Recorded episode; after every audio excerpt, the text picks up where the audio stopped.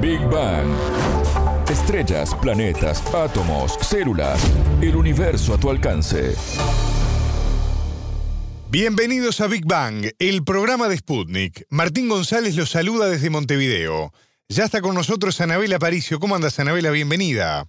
Muy bien, Martín, gracias. ¿Qué está pasando en Europa con las altas temperaturas registradas en el mes de julio y cómo puede impactar esto en Latinoamérica? Hoy analizamos este tema. En Big Bang.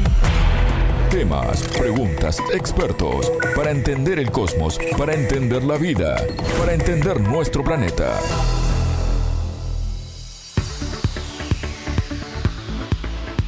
Anabela, España encabeza la lista de los países más afectados por incendios forestales. En los primeros siete meses de este 2022 fueron más de 190.000 hectáreas forestales que quedaron calcinadas lamentablemente por las llamas. Rumania, Portugal y Francia le siguen en este triste ranking según el Sistema Europeo de Información sobre Incendios Forestales. Y esto es consecuencia de las altas temperaturas que han azotado a esta parte del mundo. Sí, Martín, 40 grados en Reino Unido, 41 en Alemania, 42 en Francia, 44 grados en algunos puntos de Estados Unidos y España. Estas fueron las cifras registradas durante el mes de julio en el hemisferio norte y varios países marcaron sus temperaturas récord, lo que trajo como consecuencia estos incendios que tú mencionabas. Para entender mejor qué es lo que está ocurriendo en esta región del mundo, consultamos a la argentina Matilde Rusticucci, profesora titular de la Universidad de Buenos Aires e investigadora especializada en ciencias de la atmósfera del Consejo Nacional de Investigaciones Científicas y Técnicas, conocido también como CONICET.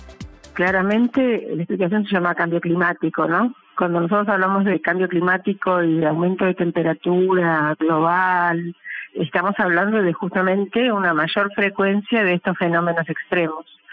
Sobre todo se nota mucho más, en este caso, en, el hemisferio norte, en general, porque es más continental, entonces tiene más reacción ¿no? al cambio climático. Pero el cambio climático, por su definición, es un cambio sostenido en el tiempo del clima, principalmente de aumento de temperatura.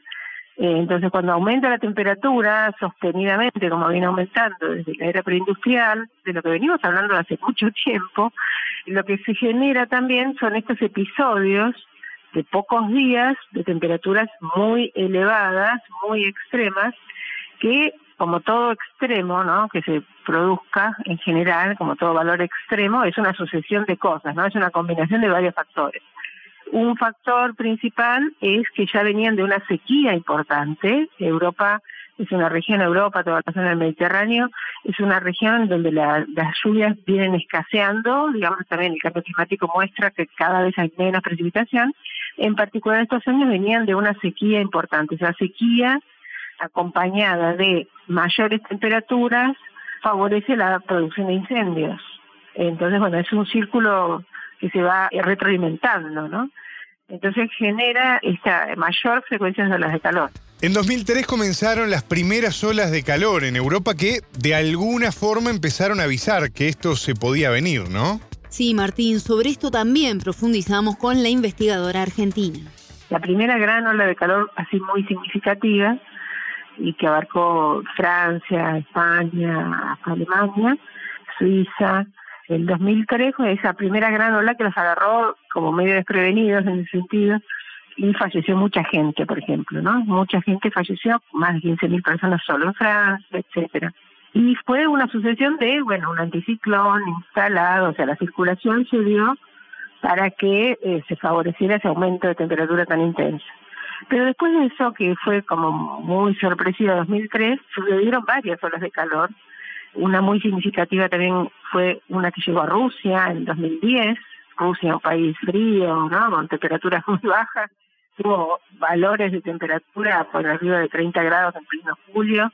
Muy, eh, digamos, valores que no estaban acostumbrados. O sea, por ejemplo, en Moscú, en promedio tenían nueve días por año con temperaturas arriba de 25 grados y esa ola de calor tuvieron todo el mes de julio arriba de 30. O sea, eso genera un impacto en todo, ¿no? No solo en la salud, en los transportes, en los suelos, en los incendios.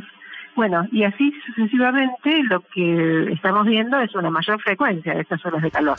En los últimos años el concepto de calentamiento global o cambio climático se nos empezó a hacer cada vez más familiar.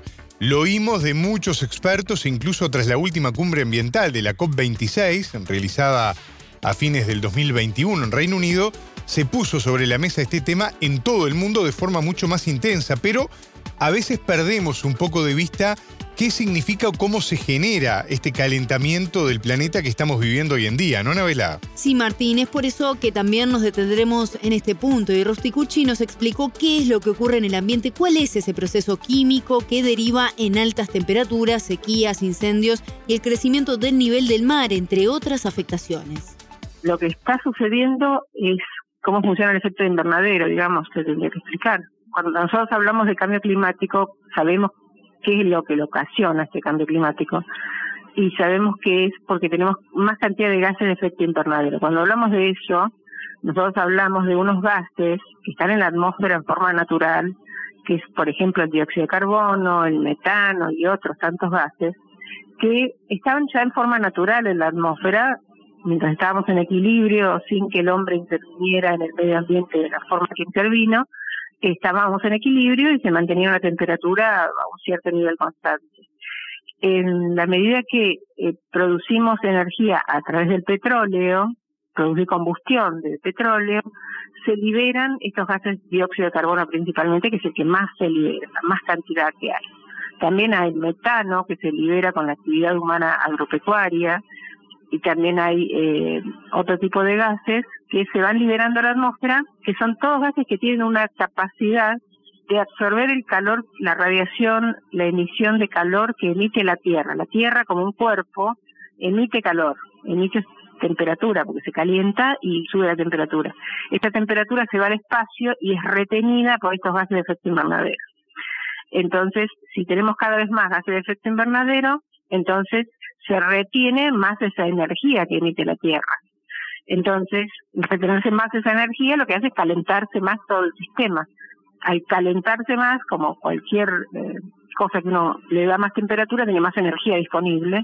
Esa energía se reproduce en estas olas de calor, más tormentas, más lluvias intensas, en algunos lugares más sequías, eh, en otros lugares este calor derrite hielos, eso hace que se cambie todo el equilibrio que había en un ecosistema, por ejemplo, donde se producen todos los sistemas de nuestro planeta cambios significativos debido a este aumento tan importante en la cantidad de energía que está disponible.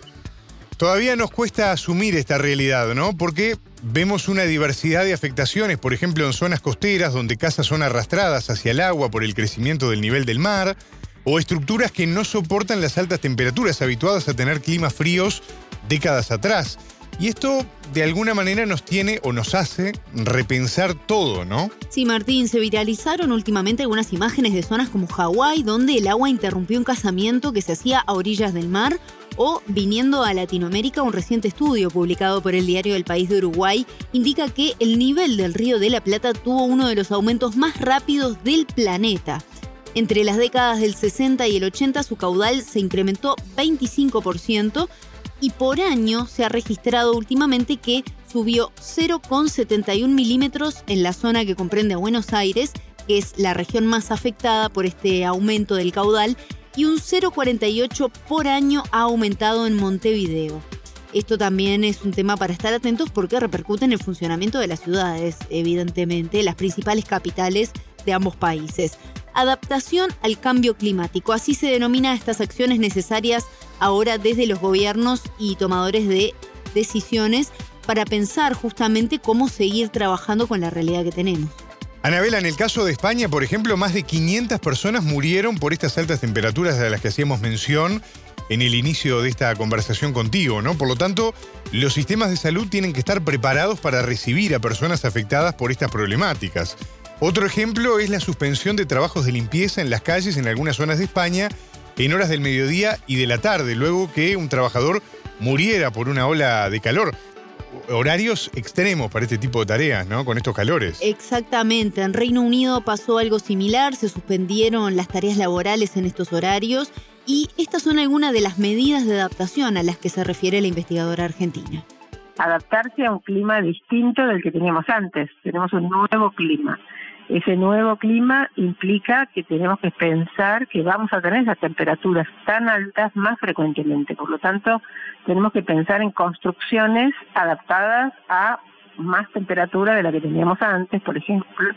Por eso se habla también mucho de techos verdes, desde hace mil años que se habla de ese tema, ¿no? En las ciudades, porque el techo verde, por ejemplo, es una de las tantas medidas, ¿no? Eh, te permite que el edificio no absorba tanto calor y, por el contrario, no emita también tanto calor y amortigue un poquito esas olas de calor que puede haber en una ciudad.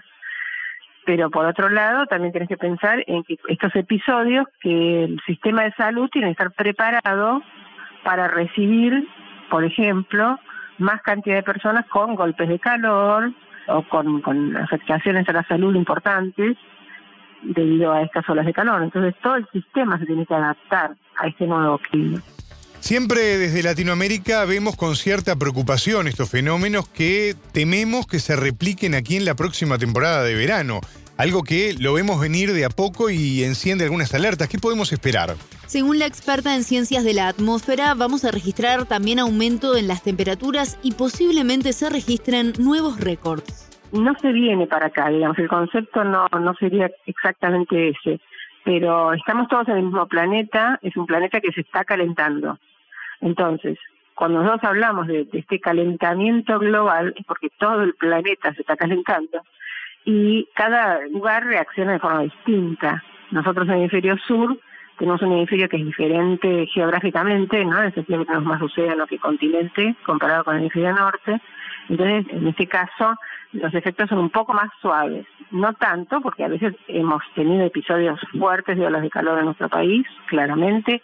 El año pasado tuvimos, por ejemplo, una primavera mucho más caliente de lo habitual y también tuvimos episodios de 41 grados, o sea, récords que se han batido en nuestro enero, no una ola de calor muy larga, pero sí muy intensa, que no tiene que ver exactamente con lo que pasa en el hemisferio norte, tiene que ver con este calentamiento global, ¿no? Como que todo el planeta se está calentando debido a la cantidad de gases de efecto invernadero que seguimos emitiendo a la atmósfera sin un control adecuado, ¿no? Sin, sin darnos cuenta de que, ya no hay más tiempo, hay que apurarse, hay, cuanto más rápido se tomen medidas serias con respecto a dejar de emitir estos gases de efecto invernadero, mejor va a ser la respuesta del sistema climático a esto, ¿no? Va a ser más lento este cambio, claramente.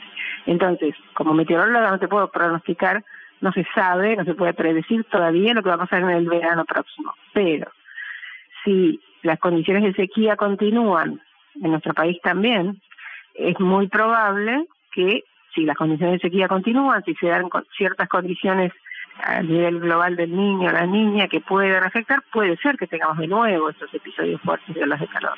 Y es muy probable que vamos a tener cada vez más olas de calor, eso seguro. Anabela, ¿esto afectará igual a toda la región? Sí, cada país tendrá sus diferencias por las propias características geográficas, pero sí habrá una afectación en el marco de este aumento de temperatura global año a año o cada dos o tres años se van rompiendo los récords. Este año, como te decía, en enero en Argentina hemos roto récords de temperatura. Quiere decir que nunca se había registrado ese valor. O y cada vez se registran valores más altos. O sea, puntualmente, ¿no? No pensemos que vamos a tener 50 grados el verano que viene, pero sí que cuando uno lo mira a lo largo del tiempo, son valores que antes no se daban, no ocurrían y cada vez ocurren más frecuentemente. ¿Hay algo que se pueda hacer en el corto plazo para aplacar estos daños? Sí, Martín, desde cambiar hábitos en nuestra vida cotidiana hasta decisiones en los gobiernos o empresas multinacionales. Sobre esto también habló Rusticucci. Lo que nos preocupa y nos preocupa desde los años 90, que se hizo el primer informe del IPCC que ya decía que la temperatura iba a aumentar y es debido a la acción humana, ¿no? Pero bueno, por eso se hacen esas reuniones todos los años, para que los países se acuerden algo y se proponen ciertas medidas que, bueno, lamentablemente hasta ahora son escasas, ¿no? ¿no? No alcanzan. Desde el punto de vista práctico, tendremos que ir hacia la energía es la que más emite, digamos, la producción de energía en general es lo que más emite gases de efecto invernadero. Es el, el, rubro que más emite. O sea, producir energía limpia es lo, lo primero que hay que hacer y ya, digamos, ¿no? O sea, la tecnología está disponible, cada vez es más económica, ¿no? Antes cuando hablábamos de paneles solares, cuando recién salieron era una cosa inaccesible y carísima, y ya hoy en día es mucho más accesible, un panel solar para una casa, para un edificio, producir energía eólica y llevarla a la red eléctrica es mucho más sencillo ahora que hace muchos años. Esas son las dos bases, ¿no? Pero después tratar de que todos, todos, todos disminuyamos nuestra huella de carbono. Quiere decir, todos podemos colaborar con ahorrar energía, disminuir el uso de energía que tenemos disponible de alguna forma, tratar de cambiar nuestros hábitos de vida consumiendo alimentos de estación en vez de alimentos que vengan del otro lado del mundo. Pero por supuesto, desde los gobiernos se pueden hacer muchas más cosas, como por supuesto lo primero que habría que hacer es electrificar todos los sistemas de transporte. Hay muchas medidas que se saben cuáles son, ¿no? Son medidas políticas que se deben tomar a nivel global, a nivel regional, a nivel local y a nivel personal también. El término cambio climático es algo antiguo para la Argentina que hace varias décadas trabaja en el tema y brinda charlas advirtiendo sobre esta problemática y cómo viven en este momento los investigadores que se han especializado en esta materia. Esto decía Rusticucci. Lo vivimos como nosotros ya lo sabíamos, nosotros ya les avisamos Personalmente yo lo vivo como que, bueno, al principio cuando yo empecé a hablar del tema de cambio climático, allá lejos, hace tiempo, hace muchos años, siempre había alguien que dudaba de la existencia del cambio climático, ¿no? Como que era un delirio o una opinión de, algún científico aislado. Que ahora por suerte ya nadie duda porque lo están pidiendo día a día, pero lamentablemente las decisiones vienen mucho más lentas, ¿no? Las decisiones este, a nivel político mundial vienen mucho más lento de lo que hubiéramos deseado.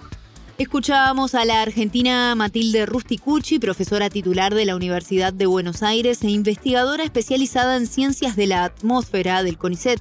Ella nos explicó qué ocurre con el clima en el mundo y la causa de las altas temperaturas en Europa. Muchas gracias, Anabela. Hasta la próxima. Esto fue Big Bang